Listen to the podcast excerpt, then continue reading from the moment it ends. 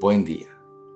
Evangelio de hoy, 21 de abril de 2022. Pertenezco a la Iglesia San Patricio del Ministerio de Estudio Bíblico Nazarenos Católicos. Del Santo Evangelio según San Lucas capítulo 24 versículo del 35 al 48.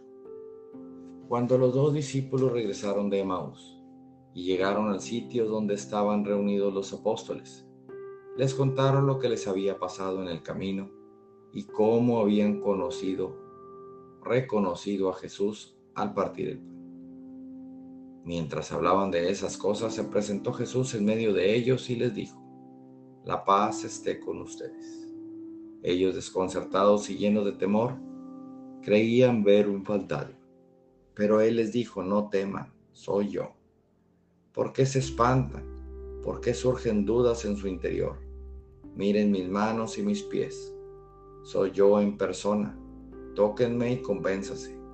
Un fantasma no tiene ni carne ni hueso, como ven que tengo yo. Y les mostró las manos y los pies. Pero como ellos no acababan de creer de pura alegría y seguían atónitos, les dijo, ¿tienen aquí algo de comer? Le ofrecieron un trozo de pescado asado, él lo tomó y se puso a comer delante de ellos. Después les dijo,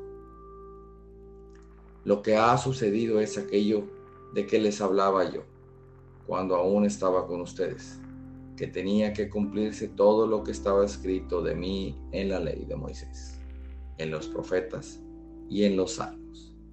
Entonces les abrió el entendimiento para que comprendieran las escrituras y les dijo, está escrito que el Mesías tenía que padecer y había de resucitar de entre los muertos al tercer día, y que en su nombre se había de predicar a todas las naciones, comenzando por Jerusalén. La necesidad de volverse a Dios para el perdón de los pecados. Ustedes son testigos de esto. Reflexionemos. Jesucristo resucitado está con nosotros y nos da la paz porque Jesús es la paz. Es lo que nos mantiene con los pies en la tierra tranquilos. Y Él se presenta ante sus apóstoles y se deja tocar para que crean en Él. Y hasta pide de comer. Con eso se dan cuenta de que sigue vivo, ya que los muertos no necesitan comida. Jesús regresa a darnos palabras de aliento ya que después de su crucifixión, ya que después de su crucifixión todos quedaron con miedo y con incertidumbre. Les explica las escrituras y nos pide que seamos decididos y valientes ante lo que viene.